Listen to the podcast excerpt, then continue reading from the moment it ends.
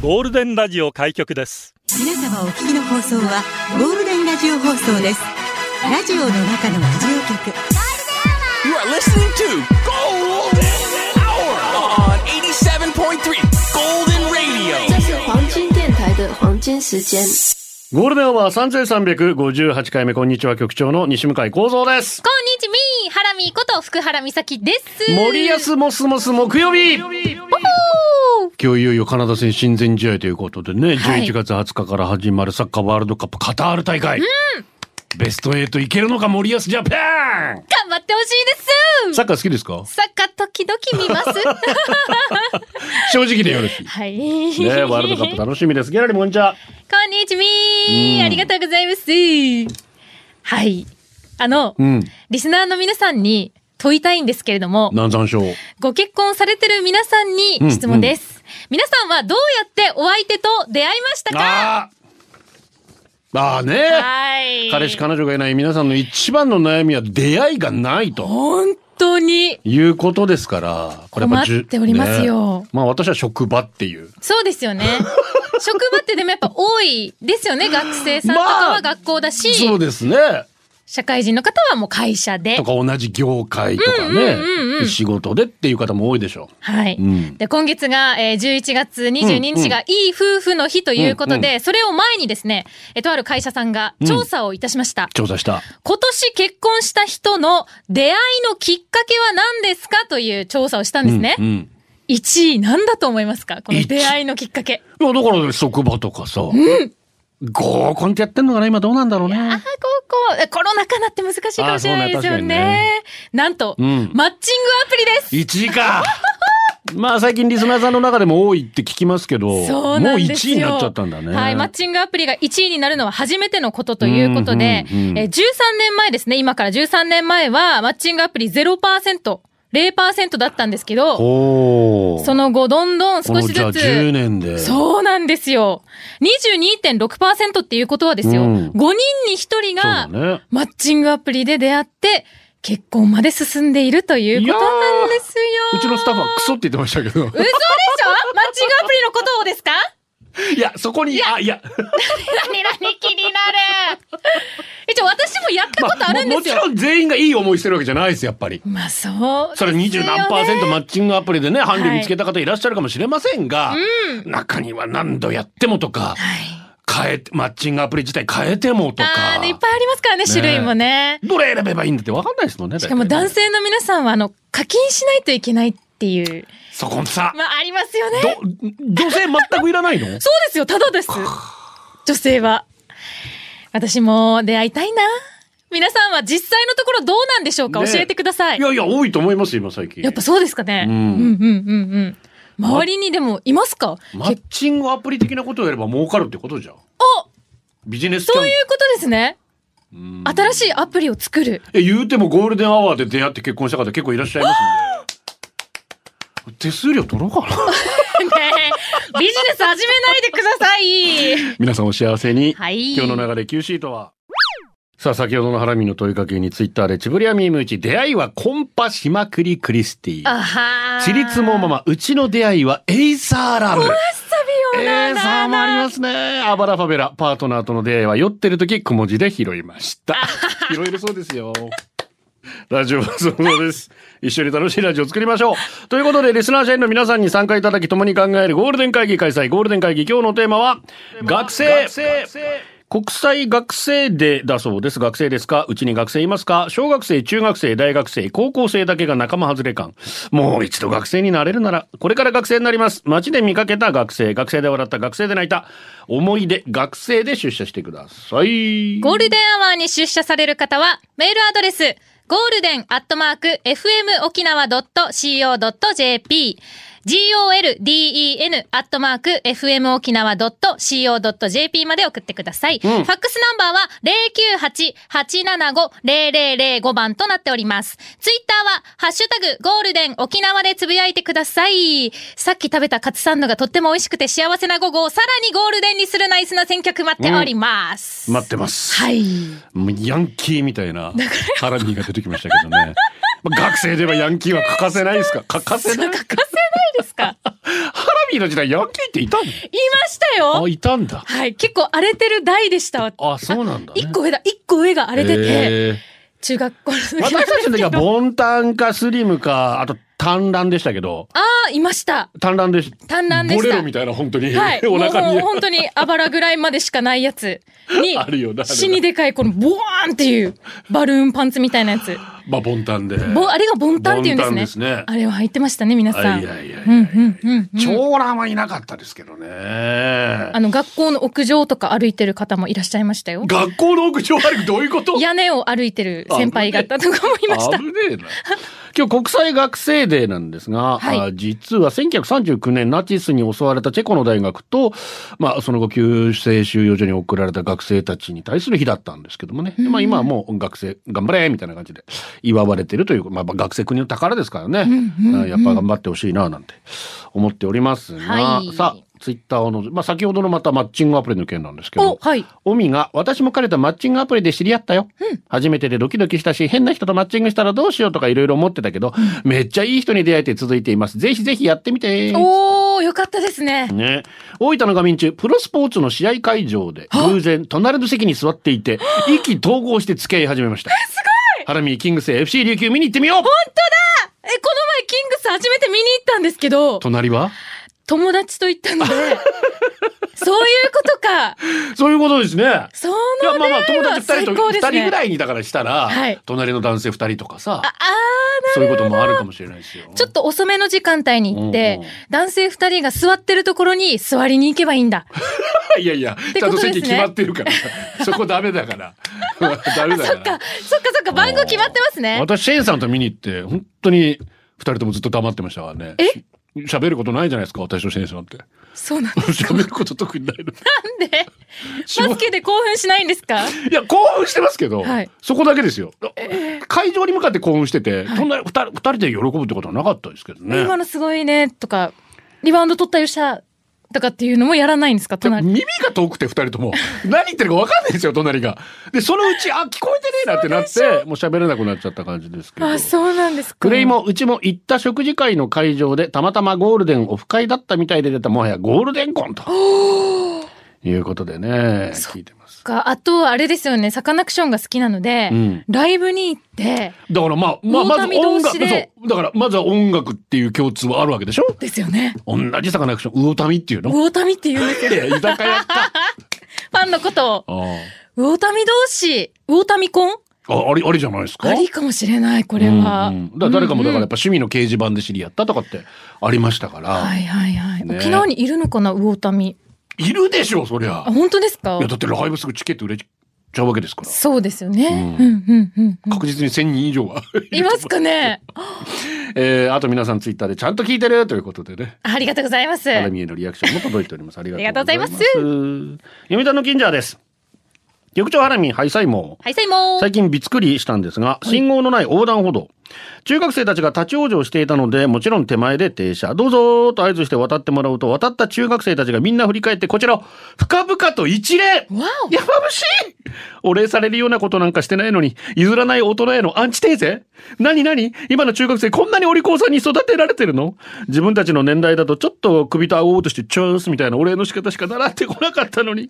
お二人はもちろん横断歩道では停車すると思いますが、そちらの学生さんはどんなですかといやー、いいですね。深々と一礼。気持ちいいうですよね。ーん。うんどちらだちょっとごめんなさい福島えーっとね忘れちゃったんですけど、やはいっぱりうんあ長野県か、そこはやっぱり横断歩道で車が確実に止まる、はい他県と比べてう。ーん。で横断歩道がなくても学生が渡る時は譲るっていうのがあるんです実は学生の皆さんが本当に深々と礼をするんだそうですおーでそれを小学校でずっと教えていて深々と礼をするから気持ちよく止まれるでその方々がまた大人になってそういう形でいい循環が本当です回っね。ていってそれぞれがそういう気持ちになってるっていうとても素敵なことですよね。うん、やっぱりちっちゃい時からのこの教えっていうのは、そうそうそう。大人になった時お互いに気、持ちいいじゃないですかそ。うですよね。譲ってハザード高いばやみたい なありますよね、このありがとうをしてくれない方。そうそういう気持ちで譲ってねえけど、 まあまあまあ、そうな立んですちけでどいいかね。ハザそうですよね。指 の俺の筋肉心がちっちゃいの分かってるけどちょっとで済みますもんね。ちょっと お願いしますよ、本当に。んうんプリちゃん。局長アラミー、こんにちみこ。んにちみ学生服で疑問なんですが、貧乏で有名な局長、その成長過程での貧乏は涙なしには聞けないぐらい悲惨なものですが、話聞いてると学ランには凝っていたように聞こえます。ズボンは特注ボンタン、裏側は上着は裏に夫婦シーサーと貧乏上等の刺繍を施して、なんだよ貧乏上等って刺繍を施していたとかいなかったとか私のうち局長に比べれば恵まれていたと思いますが学生服改造するから金をくれなど絶対言えませんでした局長学ラン代をどうひねり出していたんでしょうかそのためにバイトして私はあもともと小学生からずっとがあー新聞配達やってたのでもちろん学生服買う時は自分の金で買いましたけど、あの昔あったマックスラガーとか、国際通りにあったんですよショッピングセンターの上にね、学生服専門店がもう,、もう改造学ラン万内ええでそういうところではい。片落ち片3落年ちか4年ぐらい前の片落ちのやつが値段落ちるんですよ、はいはいはいそれだと1万切るんで、うんうん。でそれで私の趣味じゃないんですけど、はいその片落ちのやつを買うわけですよ、そしたら刺繍で虎とか竜とかがここに 入入ってたっていう、入れ、入入れたわけではなく、入れたわけで ってるものを買ってしまったといだうことですね、から片誰も買わなくて片落ちになってるわけですよああ、なるほど。外見的には単乱でかっこいいんで、はい。ラッキーっつってゲットしまし確かめたんですか、一応。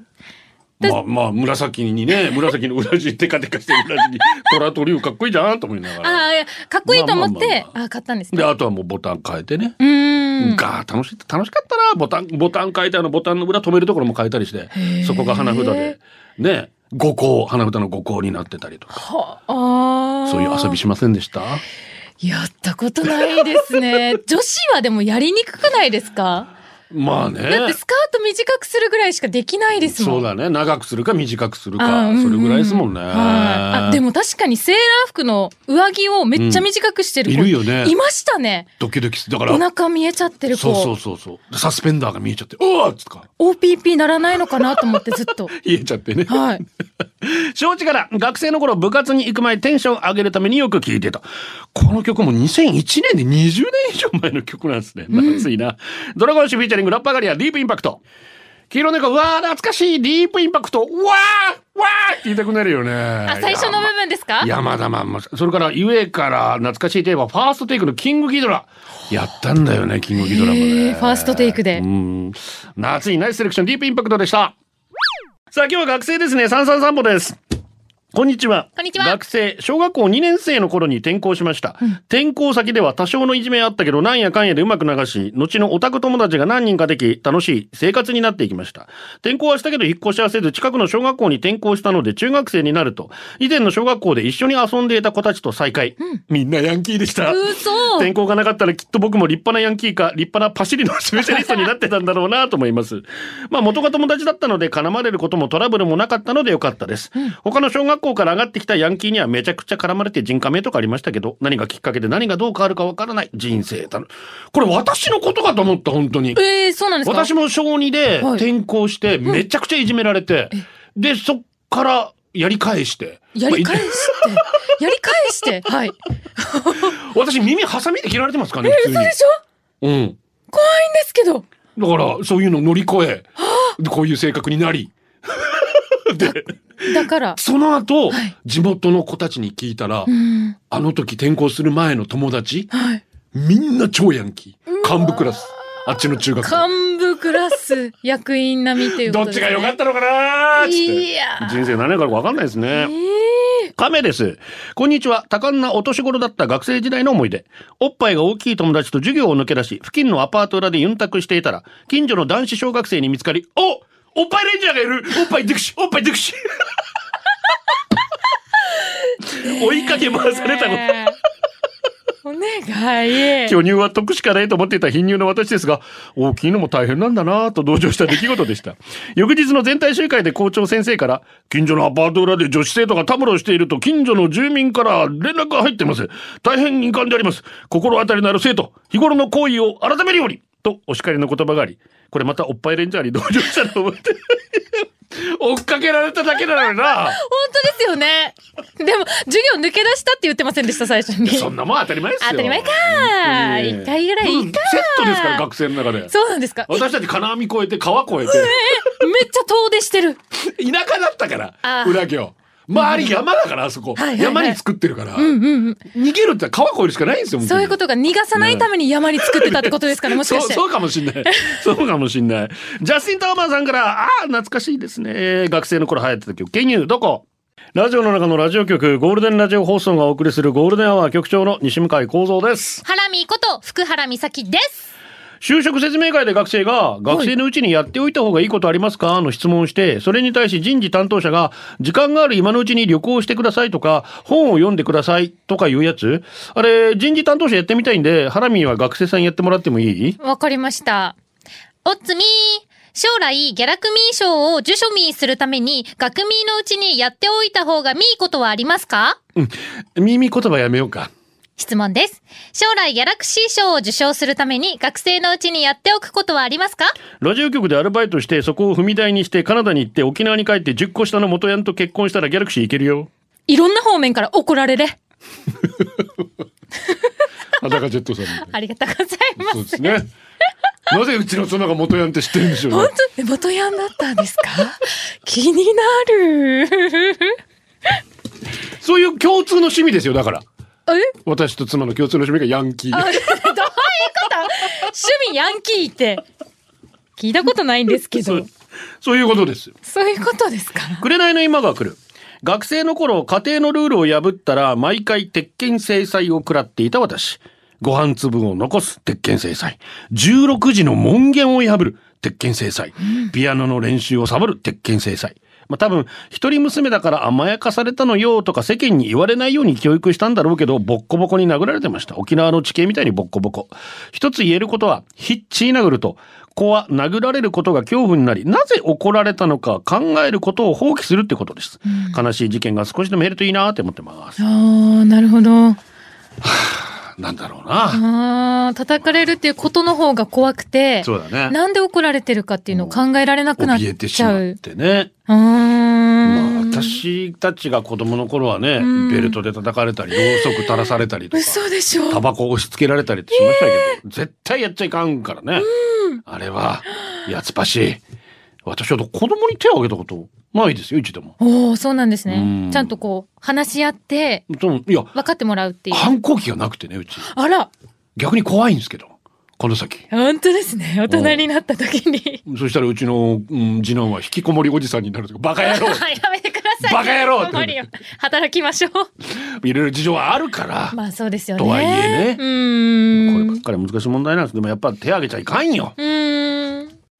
まるの使い方合ってますかさあ世界で活躍する有名人その人の正しい使い方をみんなで考えているコーナーです本日のお題ジュリア・ロバーツジンジンジンジンジンジンジンジン知ってますこの曲知ってます知ってます。ロイ・オービンソンのプリティ・ウーマンなんですけれども、はいジュリア・ロバーツがまあ出世した作品といえば1990年のプリティ・ウーマンという映画で、まあはいその映画でこのロイ・オービンソンの1964年のナンバーが使われてあそんな、昔リのバイバルヒットしたということなんですけれども、まあざっくり説明すると、まあ実業家、まあ、えーこちらは、えーリチャード・ギア演じるんですその実業家が街で拾った買収、これがまあジュリア・ロバーツ、彼女と恋に落ちていくシンデレラストーリーとおいうこと。まあー、綺麗、可愛かったわ。ジュリア・ロバー。ツ。で、最近やってるのはチケット・トゥ・パラダイスってジョージ・クルーニーと一緒にやってるんです。まあ、いはいはい彼女はいい年の重ね方してらっしゃると思います。確はかい。に美シしいですよワね。が増えた彼女も素敵です。すごく綺麗で。はいあー面白い映画になっておりますのでね。オスカー取ったのなんだっけ弁護士役で。あれだから、うんあ映やっ画ぱでりすかね、うん、そう、ジュリア・ロバーツ、やっぱどうしても見た目はじめルックスだけ出したけど、はいまあ演技力も評価されていてね、本当に一流の女優になっておりますけれども。さあ、それでは参りましょう。まずは、ドリュー・バルボアからのジュリア・ロバーツの正しい使い方。このハンバーグ、すごい肉ジュリア・ロバーツ。まあまあ、肉ジュリ。ぜひびっくりドンキーで使ってくだはさい。。い。いいですね肉ジュリ。肉ジュリ。読谷の近所からのジュリア・ロバーツの正しい使い方。大変申し訳ございません。なんとか、今日ジュリア・ロバーツには納品いたしますので。 これ結構好き。あ、好きなのはい。こういうの好きなのいいですね。あそう今日ジュリア・ロバーツ には。いい、いい、いい。続いて、裸ジェット・ジュリア・ロバーツの正しい使い方。はい。なんでお前が持ってないか不思議やっさ。顔のジュリア・ロバーツは全部いいのにな。おあパパーツって言言いたかったんだろうねん続いて、はい。わんぱく主語ジュリア・ロバーツの正しい使い方。国道330号、ガネコ交差点、北向けに1キロのジュリア・ロバーツ。千葉の花子さんに言ってもらいたい。道路交通情報センタはーいの。 はいはい。池江さんもよろしくお願いします。いいですね。1キロのジュリア・ロバーツ。北斗神拳4トン車。掛布岡田ジュリア・ロバーツ。完全にランディ・バースですね。これねえーわかんなかったわかんないですよね。優勝した時のね。あーごめんなさい。私のジョーさん、ジュリア・ロバーツの正しい使い方。金城さん、この領収書、受理できませんよ。ダメ。どんなに言ってもジュリア・ロバーツ。おー、これも使え そう。使えるかな使えるかな えー、元メガネ。はい。あんたいつまでも若いね。不老長ジュリア・ロバーツだね。 まあまあ、若々しく。これいいですねこれもいいと思います。不老長ジュリア・ロバーツ。うんうんうん。ドリュー・バルボはジュリア・ロバーツの正しい使い方。ネルコはジュリア・ロバーツ。おー。そうだ、普通しか合ってねえぜ。確かに。えー、平の神様ジュリア・ロバーツの正しい使い方144分の 1HG ジュリア・ロバーツ何ですか 何何何何ガンダムのプラモデル144分の1が一番ちっちゃいやつなんですけど、まあ、でグレードがねハイグレードっていいいい感じのプラモデル、ジュリア・ロバーツってありそうじゃないモなビるルスほどーツにはすいませんあ。わからん。ごめんなさい。私の勉強不足で。 G ジュリア・ロバーツの正しい使い方緊張の夏ジュリア・ロバーツおー。なんかちょっと、いやいやいやだから通しかあってね緊張の夏日本の夏だ ろそこ収まりがすごく。まあ収まりはいい感じですよ今はい。よかったなと思うんです日はが一、体誰にしますかもう決まっております。えーっと、社員番号16,335番、元メガネさん。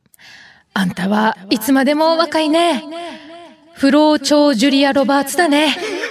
これですね。言いにくそうなの選んでるやつ大丈夫か合ってましたあまあまあ大丈夫です大丈夫いい本感当じでですござかいますはいこれ、これいいですね。はい、ということで、えージュリア・ロバあ先ほどごめんなさい、私が言いたかったエリン・ブロコビッチですね。えーあこれオスカーで、えー2001年にオスカー主演女優を取って、すごくいい映画です。えーぜひご覧になっていただきたいと思います。以上、ジュリア・ロバーツの正しい使い方でした。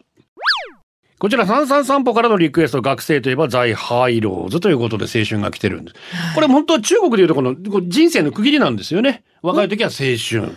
で、その後に主歌と来て、白秋と来て、幻冬と。ええ年齢に合わせて私はもう今白秋ぐらいですから秋ですよもう冬が間近な感じですけどなるほど、そうなんでそういすうことなんね。でもうハイローズはもういつまでたっても青春だなひろと魂はななんかめっちゃゃ爽やかな感じしますなあね。今でも知り出してくれると信じておりますがザ・ハイローズで青春でしたゴールドでお送りしてますなでしこゴンベイから局長みさきちゃんこんにちはこんにちは。今日のテーマではないけれどオープニングトークで話していた男女の出会いについてなんですが、はい私がうちの旦那さんと出会ったきっかけは今でいうマッチングアプリ的なものかなおー今はサイト自体なくなっちゃったけど10年ぐらい前まではご近所さんを探せという掲示板があって主には住んでる地域で友達見つけよう的なサイトで、私はうちの旦那さんと出会う前まで結婚する前提で8年間お付き合いしていた方とお別れした後、まあ、昇進の時期を乗り越えこのサイトでまずはお友達からやり取りできそうな人いねっかなという気持ちで気の合いそうな人を探していた時私からうちの旦那さんへメッセージしたことがきっかけでやり取りが始まりました。あの頃はこのサイトのメッセージ機能の制限が結構あって、文字数は500文字以内とか、絵文字不可、顔文字のみ、OK などの不便な中でのメッセージのやり取りしていました。ご飯に行ったり、ウォーキングしながらおしゃべりしたり、お付き合いするようになり、交際して2年後に入籍して、来年は結婚10周年迎えます10年前はまだマッチングアプリで出会うなんていうのはあまりよく思われてない時代だったし、両家の両親や披露宴に来ている年配の人たちにびっくりされると思ったので、結婚披露宴の時の出会いのエピソードは無難に知り合いの紹介と言ってもらいました。ああ、なるほど、ね。まあ私たちこのね、ありますよあね。りますよね。慣れ初めどうしますかつって、はいはいはいコンパって言わないでくださいみたいなことになっちゃいますけど、まあ今マッチングアプリも普通になっていくんですよ。なんでもいいですよ、出会いは。いいですね。本掲当に示板っていうのもあるんだ。そうですあったんだ。。あーうんはあ、素敵だわ。とにかく何かでも動くことで。ですよね。ね。待ってちゃーダメ待ってちゃいつまでこんなに可愛いのに このあやっちからは。ノーコメントにさせていただいてじゃあ会議テーマお願いしてよろしいですかはい、行きま おーす。願いしますゴールデンネーム、天津飯です。ありがとうございます私は学生時代は、ぼっちでした。中学校の頃は休み時間一人で絵を描くのが好きで、高校と大学の頃は読書が好きでした。うんなんかあんまり友達がいなかった覚えがあります。いいんじゃないこっちで。あっていうか、絵が描けるのめっちゃ羨ましいんですけど、ねえ私絵心ないので、絵も描けるし、しかも本を読む習慣もその当時からついてたってことですからね。うん。めっちゃいいと思う。私ももうどっちかって言ったらぼっちしたかったんですけど、うん若い時はね、はい。やっぱりどうしてもほら、友達作らなきゃとかさ、ああ、まあ確かに。そこが勝っちゃってさ、はい自分に嘘ついていい人演じてさ、はい。すんげえ辛かった時あるから、うん今もうぼっちで超楽。自分に素直に生きてたっていうことですよね。平の神様。はい。皆さん学生時代に好きだったものとか当時の趣味周りの大人にけなされたってことありませんそれが何の役に立つとかくだらないことやってないで勉強しろとか俺もそれをものにやられたタイプで正直それで大人は信用ならないという思想を植え付けられました、俺の場合漫画とゲームとおもちゃまあそれはそれで親やら親戚やらクソみそけなされましたしかし時計経て現在イラストでお金をもらえるようになり YouTube でゲームのプレイ動画を配信おもちゃも仕事にしており学生時代の俺の趣味を散々けなしてた奴らにドヤ顔できるようになりましたそして人の趣味だけは笑わないを信条に生きております学生時代の趣味ってすごく大事よこれ聞いてる方思い当たる方いたら広く長くお子さんを見守ってあげてくださいではうん。ねやっぱり継続は力なりですよね。そうですねどんなことでも。いろんな仕事ありますからね、まあ、もちろんだから YouTuber になりたいって子供が言って心配する親もいるの分かるんですけどはい。厳しい仕事だよって教えてあげた方がいいと思いますけどねん誰でも簡単に YouTuber で儲けられるわけじゃないのなるのはいいけどうんうんうんうん生活できるかどうかっていうのも含めてねまあそうですよね。バカにはしない。でねうんうんうんそこのところは厳しさみたいなのを教えてあげた方がいいかもしれないですねそれを教えてもらった上で選ぶのは自分ですそもうんね。それでもやりたいっつったらですよねおじゃあ頑張れって責任を持ってそうそう背中を押してあげるのって大事なのかなって、は本当に何だろう職業を反対するのが意味わかんないなって思う自分がこ親になって思うのは、はいはいだってこの子の人生じゃん私の人生じゃないので、まあそうです親ね。がその子の職業を決めるってうんうん。本当に無意味だと思う、心配になることはありますかうんまあそれはありますよう、ーん。うんまあちょっと進学校に行きたいからお滑り止めとか受けたらって言ったら「うんうんうんいやいやいやいいいや行きたくないからいいや」ってまあそれはそいつが言ってんだからじゃあじゃあ頑張れしか言うようないじゃん、もううんうんうん、うんねだからうん親が決める人生ではないからね、はい、うんえー続いて、社員番号13,770番。天気だけはブラインドタッチさんですあり。がとうございますお疲れ様ですお。疲れ様学生、えーテーマ学生。学生時代、私が悪いことをするたびに、このたわけが、と、口汚く罵ってきた担任。ん曲がったことが大嫌いな担任と、曲がったことしかしない私は真逆真逆な性格で、この担任によく、たわけ、と方言丸出しで怒られていました。うんそんな担任と、免許更新の会場でばったり再会したんだけど、それが、違反者講習だったもんだから、すごく居心地が悪そうで、あ、声をかけなきゃよかったなと 後悔したことがありましたよ。お互いに気をつけようなと足早に帰っていった担任。先生も所詮人間なんだなと思いました。これたわけって私テレビでしか聞いたことなかったんですけど。だからまあ、あの、中部地方、まあ、あの方言だと思います。うんもうんうとんもとね。だからその辺から出てきた、まあ、武家の皆さん、三河武士とかが多分使うようになって、はいそのまま江戸時代とか使われて、今まあ、時代劇とかで聞きますけどね。そうですよねたわけなんていう言葉。ふざけること。そういう厳しい先生も、うんめっちゃアファーだったはず な。確かに。違反者として一緒に でやらもれてこの先生が曲がったことが大嫌いな担任って言ってるので、多分本当は直進したらダメなところ、はい、曲がらないといけなかったのに曲がらずに進んでしまって違反になったのかなと。バカ かサプモンです。はい。僕は高3の夏休み以降、一人だけずっと夏休みを取り続けていました。いわゆる不登校。まあ、といったネガティブに聞こえるけど、当時の僕は単に自分が過ごしたように過ごそうっていう考えだったんで、まあ、どちらかといえばポジティブ。私立図書館で本読んだり、現茶でツーリング、テトラポットの隙間から生えてる草に、お前強いな、と 話しかけて。会話してたんですね。やぐまいせず、なるべく外出して、夕方以降は友人の部活終わりに合わせて一緒に遊びに行く。バイトしてたから、まあ高校生としてまあまあお金も持ってたからしょっちゅうカラオケ。留年のリーチがかかった頃先生に、とりあえず卒業だけはしておかんかと言われ、義理のところで補習時刻を受け、なんとか高卒の肩書きはゲットできました。今思えば、田島先生のあの言葉に感謝だな。人生につまずくという表現がいいかわかんないけど、それはそれでいいんじゃないかな。そっから得られること山ほどあるからさ。あと、出遅れはあっても、手遅れはなないよって誰かが言ってたよ。決してキラキラ輝いていた青春時代ではないけれど、これはこれでネタになるし、いい思い出もたくさんある。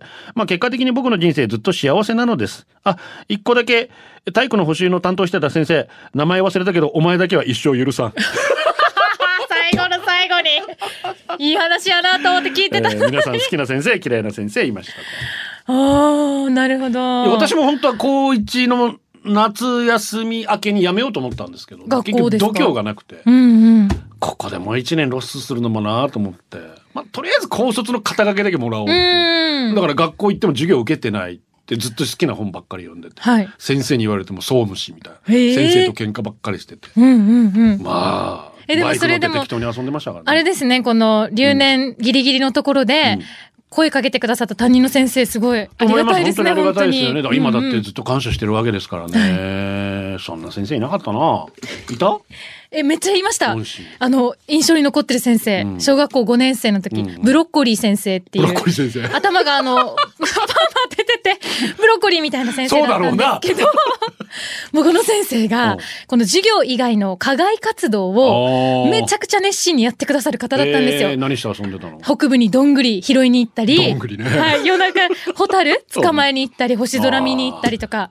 で、結局、この課外活動をみんなでやってるからこそ、合唱コンクールで学年一番になって、えー、すげえ。だからけ、なんて言うんですか、このプライベートで絆を深めるっていうのはう、んやっぱ大切だなって思いました。うそうねん。うちも課外授業でよくこの近くにあったローラースケジュールに連れてきてくれた先生がいたんだけど、はいこの人好きな生徒は好きだけど、はいいい気するけど、嫌いな生徒めっちゃ厳しくて、うーん。クソ大人だなと思って。ねえ、嫌ですね、それ小は。学校6年の時の先生ですけ ど、こんな大人に絶対なるかと思いましたけど。てか、わかるぐらい、はっきりしてたんです私はか好かれてたから、まあ、ひいきされてたからいいへね。え他の子たちはもうひどかったからね。うーんなんだろうな、そういうずっと大人の裏ばっかり読みに行くって いう。だから気に入られる方も知ってたわけです知っね、てた当時から。中学まで。なるほどだからやってた。それはやってたけど。あんあ、俺もそう思われてんのな。ラミ、ハラミパス、ハラミパス、ルルルルル略して匿名。なんでしょ局長、那覇観光キャンペーンレディー、新里舞香さん、こんにちう。うは。わ、ちょっともう一人の方じゃない方です ひどいな。ラミパス、ラミパス、ルルルルルだよ、本当に。今度、じゃない方っていうテーマやろうと思ってるんですけど。えー学生といえば小4の次女。もうさ、とにかくのんびり、マイペース、どんくさくイライラする。毎日祖父、祖父母の家に遊びに行くんだけど、私の顔見てから帰る準備始めるわけ、やっとけよって言うんだよ。先週もさ、はあなあ、デージ時間の無駄ってブツブツ言いながらイライラして待ってたらさ、次女がチョコレートを私に渡していました。お父さん、すべて家族との大事な時間だよ。無駄なことなんてないんだよ。ほら、この性欲剤でも食べて落ち着いて。後で確認 したら、精神安定剤と言いたい。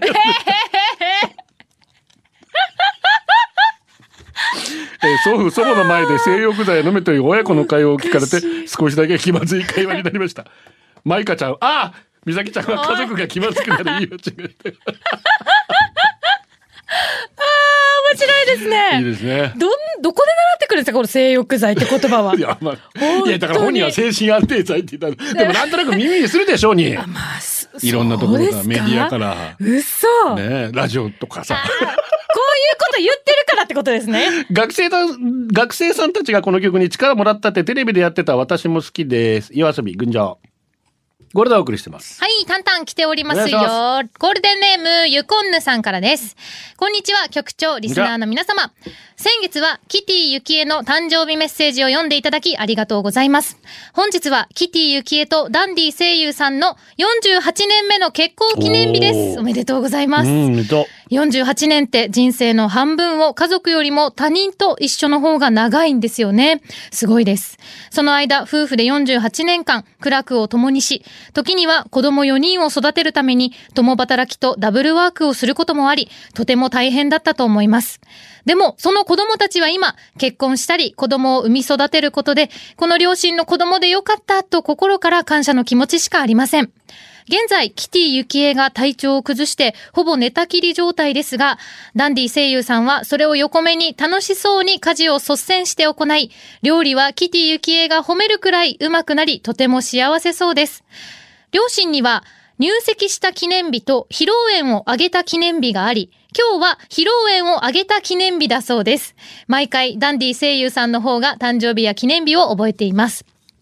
両親にどうしたら他人同士がこんなに長く生活できるのかとそれぞれに問うと、キティゆきえは、まだまだダンディ声優さんのことを知らないことが多い。例えば、料理がこんなに上手とは思わなかった。えー料理後は必ず床をモップがけする。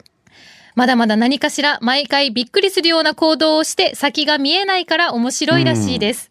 ダンディ声優さんにも同じことを聞くと、お互いがお互いのことを知らないからきっと発見が多くて面白いんだと思うとのことです。そんな夫婦の子供や孫もしっかりと成長し、イベント時には孫はデートや仕事でも必ずダンディ声優さん、キティゆきえさんに顔を出してから出かけたりします。ちゃんと親の背中を見て子供は成長し、その子供、私たちの背中を見て、私たちの子供も成長している。まあ私だけ独身ですが、わら。そんな両親を心から尊敬しています。今日は結婚記念日で久しぶりに外食に行くとのことです。ぜひ楽しんできてほしいと子供一同思います。はいお金は私が払うことになりますけどね。ということで、すごいですね、ね48年。素敵ですねはい、続いて、えっ、と、ゆきまるさん。皆さん、こんにちは。今日は、比嘉康子と比嘉康明さんのお誕生日です。声のお仕事をしたり、タクシードライバーしたり、ツイッターで急にハンドスピナーを回したり、モテたいとつぶやくやすさん。これからも体に気をつけて頑張ってください。お誕生日おめでとうございます。えーということで、ゴールデンネーム、ゆこんぬの、えーご両親。そして、えーゆきまるさん、じゃない、 えーと、ひがやすさ ん。お誕生日おめでとうございます。おめでとんとんみ結婚記念日おめでとうございます。はい何日学生言えば青春海に向かって叫んだり恋バナで朝まで語り合ったり先生へ告白放課後の教室で告白渡り廊下でメモを渡してドキドキ体育館裏山から先輩にリベースされ宣教説教お辞儀の練習セーラー服と機関銃時をかける少女学生といえばですねリクエストお願いしますおにゃんこクラブえなんでよセーラー服を脱がさないでゴールデンアワー、この時間は、リスナーの皆様に支えられお送りしました。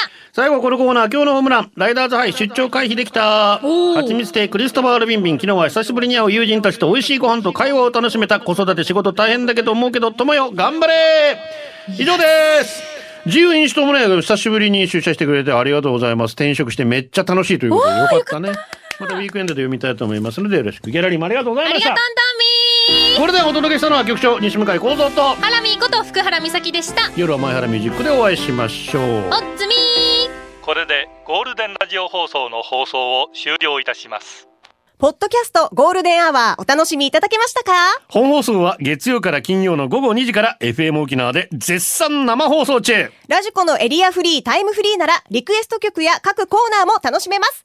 聞いてね